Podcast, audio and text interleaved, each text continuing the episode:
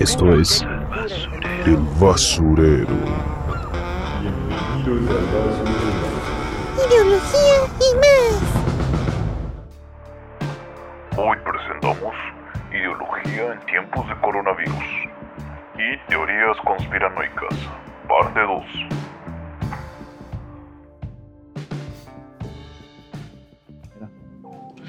La ideología entonces funciona intentando eh, explicar la realidad,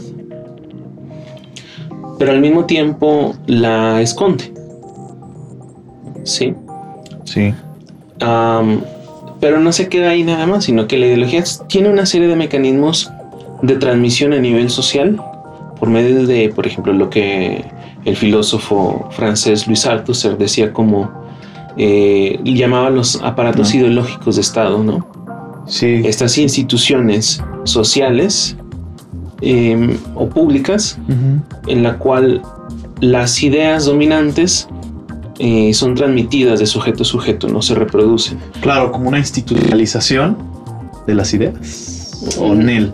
No, o sea, más bien es agarrar estas instituciones sociales como la familia, la escuela, Oh, ya. el ejército, la iglesia, Y permear esta ideología. Y en las relaciones de poder que existen en esas instituciones, agarrarse de ahí, de esas relaciones de poder, para reproducir las ideas dominantes.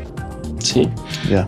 Eh, ampliando un poco esta noción de aparato ideológico, los medios de comunicación tenemos los tradicionales, ah, como el periódico, la televisión, la radio, y los medios eh, digitales actuales, ¿no? Como las redes sociales, donde no hay un, mayor filtrado. No hay, por ejemplo, este, este establecimiento de la agenda, como algunas teorías de la comunicación apuntan, o de cómo deben de interpretarse o de qué temas deben de hablarse. Es, es mucho más volátil, están mal controladas. Sí, no estoy diciendo que porque tengan que ser controladas, eso es punto y aparte, es tema de otra ocasión. Si deben o no estar controladas, ¿no? Claro. Pero esta espontaneidad la vemos en que ha influenciado en, procesos históricos de reciente data, al menos de los últimos 15 años, ¿no? Por ejemplo, la primavera árabe del 2011. Ujú. Este, o aquí en México, eh, los procesos eh, coyunturales políticos electorales del 2012, 13, eh, las protestas del 2014, am, y hoy en día, más recientemente, ¿no? en el 2018, en las elecciones, que hasta el candidato de entonces, hoy presidente, decía benditas redes sociales, ¿no? Claro. Vemos que hoy en día los, en las redes una mm, serie de ideas que se contradicen, donde no queda claro cuál es la verdad. No hay un...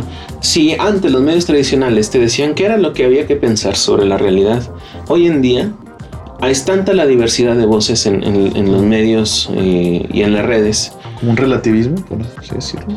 Sí, estamos, precisamente estamos, eh, esta es una característica de la hipermodernidad y de la posmodernidad, ¿no? O sea, el conocimiento llega a tal eh, relatividad que no hay nada seguro, no hay un saber seguro. No puedes fiarte de ninguna fuente, Ok. ¿sí? Si antes no te fiabas, por ejemplo, de las fuentes institucionales y había acceso a la verdad por medio de, de- de- de otras fuentes alternas, ah, hoy en día eso no existe. ¿Cierto? Y desgraciadamente mucha gente se quedó con este modelo de una versión oficial pero manipulada y una versión real que te encuentras circulando eh, alterna al discurso oficial sobre la, la realidad. Y a eso les crees, ¿no? Pero no a las oficiales. Mucha gente se quedó con este esquema y es la que suele buscar en, lo- en las redes o en las plataformas de, de videos, ¿no? Como YouTube. Am, suelen buscar en esos espacios estas voces que ellos creen que es verdad. Como Aquí Chumel estamos Torres. viendo, ajá, por ejemplo, aquí estamos viendo precisamente cómo funciona la ideología eh, en las redes, ¿no? La ideología también sigue una serie de mecanismos psicológicos, por ejemplo, la denom- denominada cognición social. ¿Qué ideas son más factibles de que prendan en la gente? ¿De qué manera? Y también podemos hablar de un análisis de la ideología en su estructura inconsciente, ¿no? Como lo hace el filósofo Slavoj Žižek. Vamos, ven- estamos viendo aquí entonces que ante la pandemia no hay ninguna eh, forma, una certeza de encontrarnos una información eh, fiable y segura al 100%. Así como con ese sello de garantía completamente. eh, sí, con ese rigor que debería tener a lo mejor. Así es. Con esta idea de rigor, ¿no? Al menos de información. Así es, porque precisamente eh, en esta plurali- plural- pluralidad de voces y opiniones, donde la opinión vale igual que el conocimiento producido científicamente, la persona puede decidir no creer en la ciencia o puede decidir no creer en las versiones oficiales. Pero eso no la acerca a la realidad tampoco. Claro, no, no es. No es ni, ni para nada acercarla. Al contrario, ¿no? Yo creo que a veces hasta la, la aleja más. Y como bien dices, este, en, la- en las redes sociales hay una reproducción de información brutal añadida a la, a la relatividad. Además, al añadido de que le han dado voz a personas que no tienen realmente una opinión eh, puntualmente fructífera o, o que va hacia la crítica de un fenómeno en particular. O sea, Sí. es hablar por hablar. O sea, es, No es autoridad en el tema. Ajá, exacto. y no es una persona que esté trabajando ahí en alguna Y tiene esa, posición o institución. esa necesidad. No sé si tiene que ver también con ideología, con algún, alguna sensación de. Sí, como de sacar algo, de mostrar algo. Digo que luego eh, el Facebook es como también una especie como de espejo digital, ¿no?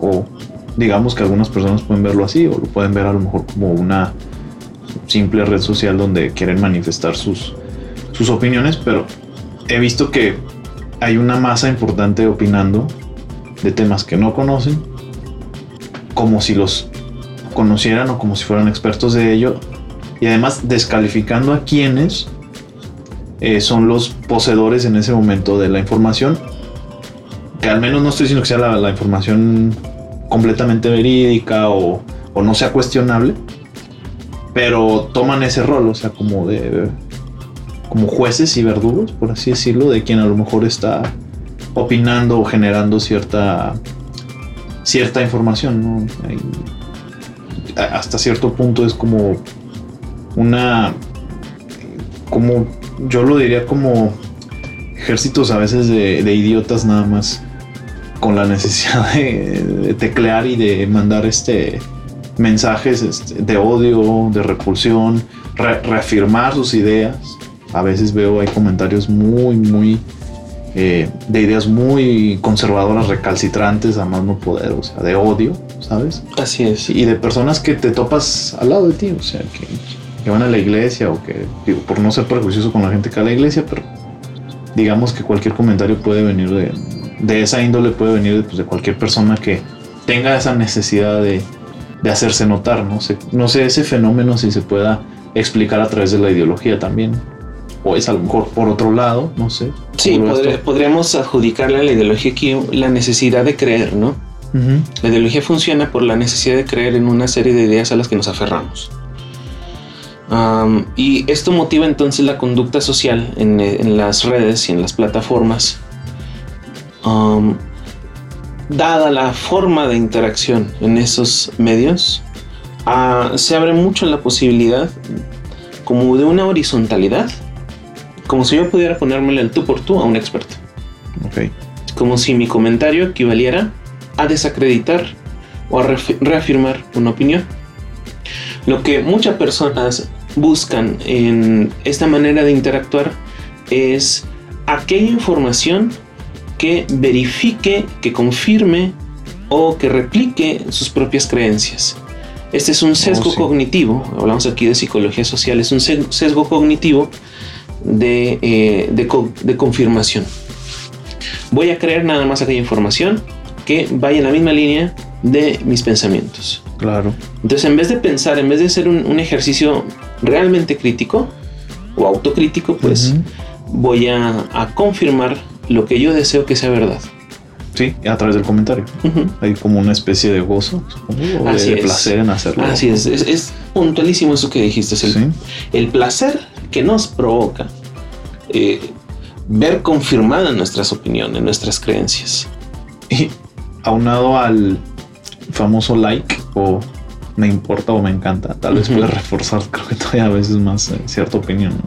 Digo, no sé si sirven como mecanismo eh, de gratificar o de eh, ensalzar o engrandar, a lo mejor, perdón, engrandecer, en hacer más grande una opinión, crítica o comentario, pero creo que algunas personas sí se lo toman así, o sea, sí es como, ay, güey, repercutió, ¿no? O sea, que a veces no es necesario como esa parte, digo, es más como un agregado, como un plus A, ¿no? Pero lo importante es como, como apuntaba y como bien tú, este, comentas que es ese gozo, ¿no? Es como esa reproducción de lo que pienso a través de ese comentario, reforzando, ¿no? Es como va y viene, ¿no? Es un va y ven, ¿no? O sea, lo veo en la pantalla, lo pienso, lo leo y lo releo y digo, ah, güey, a huevo, o sea, Así es. Así funciona, ¿no? Me imagino. Es una actividad masturbatoria de las ideas. pues es placentera. Es placentera. Y em, No sé, creo, El- creo que creo que por porque ya llevamos un chingo, ya son 40 minutos, creo que vamos a tener que irlo partiendo. Podemos grabar otro, o sea, de una vez la la tercera, la segunda parte para que salga la otra semana, ¿te parece? ok, Porque creo que van a estar muy largos porque 10 minutos creo que no es no, suficiente. Mala idea. Eh, bueno, vamos a nos vamos a presentar otra vez, hermano. ¿Te parece? Mm, ¿O no? Hay que darle cierre. Ah, qué estúpido. Muy bien. Bueno, esto, esto, esto se va a cortar. Yo lo voy a cortar, ¿eh? bueno, yo, eh, yo creo que cerramos y concluimos este tema muy, muy interesante del, del COVID-19 e ideología. Sé que a lo mejor nos faltan como muchos aspectos y algunas variables que a lo mejor hicimos alguna omisión o, o no profundizamos tanto, pero la idea a lo mejor es la que se está tratando de abordar, que se entienda cómo está funcionando a lo mejor ideológicamente el mundo, las redes sociales a través del mundo, etcétera, ¿no? Y yo, y yo, y yo, y yo, y yo, y yo no sé si tú nos quieras dar una conclusión eh, puntual o, o, este, encaminada hacia, hacia finalizar el, el tema, ¿no? Bueno, yo creo que podemos decir eh, esta pandemia nos deja un trastorno en muchas áreas de la vida. Lo que hace es que surjan o que se evidencie cómo funciona el mundo más allá de las máscaras o las apariencias disfrazadas en los discursos ideológicos, tomados a veces por científicos, eh, sobre todo a nivel de las ciencias humanas y sociales, como de la libertad, de la globalidad, este, etcétera, del consumo, ¿no? Por otra parte, tenemos también cómo se nos dificulta encontrar un conocimiento certero verdadero y esta necesidad de información la sustituimos por nuestras fantasías que son ideología pura que encontramos un eco constante en las plataformas ya que dado el cuestionamiento que tienen los medios de comunicación hoy en día y de la autoridad hacen que no haya ah, un puerto seguro sobre qué creer y qué no creer Claro. ¿sí? Finalmente esto también desnuda cómo funcionan las redes, específicamente en la manera como la red misma se convierte en eh, no solo la computadora y yo tecleando, sino el verdadero espacio de la lucha ideológica. Estoy de acuerdo. ¿sí? Y está configurada la, esta, en este espacio la lucha ideológica por las ca- características o cualidades de las plataformas. Pienso mucho sobre todo en Facebook. Eh, cualquier otra puede funcionar de hecho igual, pero sobre todo Sí. pienso en Facebook, en esta horizontalidad, ¿no? En esta que si algo no me gusta, lo bloqueo, lo reporto. Exacto. Sí, es, es como una. ¿Cómo decirlo? Como materializar ese, ese tema de la ideología, los bloqueos. O sea, como, como la abstracción de. Como de ver algo que no me gusta y para mí no existe o no, no representa algo de mi realidad. Ajá. en Facebook es como materializar desde lo digital, desde un botón, desde un clic, Ujú. bloquear, reportar o es ofensivo o, o, o- o prescindir de ello, ¿no? Como cuando estás en el swipe, eso de- Así este, es. ¿cómo dicen? El- el, dedear el celular, este, moviendo la El pantalla, scrolling. el scrolling, Ujú. ah, ir scrolleando. Ahí discúlpenos si somos muy, este, ¿cómo se dice? Usamos términos gringos cuando hablamos. Bueno, no importa. Ideología. Pero el punto es que vas bajando y, y sí, sí vas este, seleccionando. O ¿no? sea, así es, vamos haciendo una selección de qué creer y qué no creer. Claro. Este, Es un aparatito ideológico bonito el celular. Así es. Finalmente, yo concluyo mi parte como ya han surgido, pues las voces de los filósofos son muy importantes. Aquí vemos cómo los filósofos nos proveen de las coordenadas ah, conceptuales para pensar la realidad. El filósofo no crea ciencia. Su disciplina se encarga de crear los conceptos, como decía Deleuze y, y Félix Guattari, como decían ellos. La filosofía crea conceptos, conceptos con los que pensamos. Entonces, ya las voces de los filósofos desde el principio han sido muy importantes. Hemos visto publicaciones en los diarios más importantes del mundo de las reflexiones y opiniones de estos hombres y mujeres.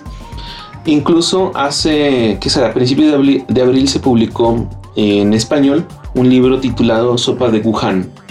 Sopa de Wuhan. Ajá. Refer- obviamente Wuhan, entiendas el lugar donde surge Así el es. coronavirus. que es la recopilación hasta esas fechas, hasta inicios de abril, de las publicaciones en periódicos de filósofos tan importantes como Giorgio Agamben, eh, alumno y heredero de, de, de Michel Foucault, Slavoj Slavoj Žižek, Jean-Luc Nancy, eh, Franco Berardi, Santiago López Petit, Judith Butler, Alain Badiou, David Harvey, Byung-Chul Han, que tiene aquí un conflicto eterno a nivel ide- de ideas con, con Zizek, eh, María Galindo, Patricia Manrique y Paul Beatriz Preciado. Son voces imprescindibles, entre otros filósofos, eh, que en este texto nos dan las coordenadas de cómo pensar lo que está ocurriendo.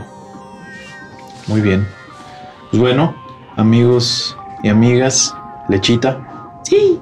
Vamos allá a concluir este primer, bueno, pues este inicio, este piloto.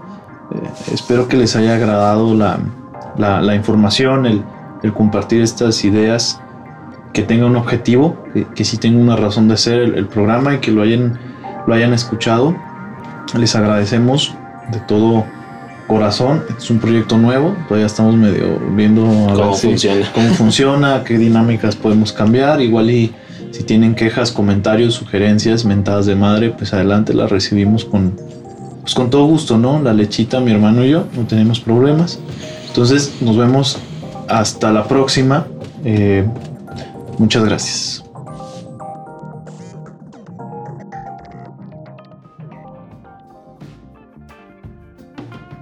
Hasta aquí hemos concluido la parte 2 de Ideología en tiempos de coronavirus y teorías conspiranoicas.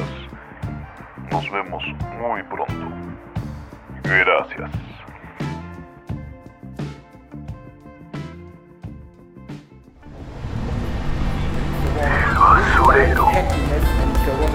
Esto fue El basurero. Ideología y más.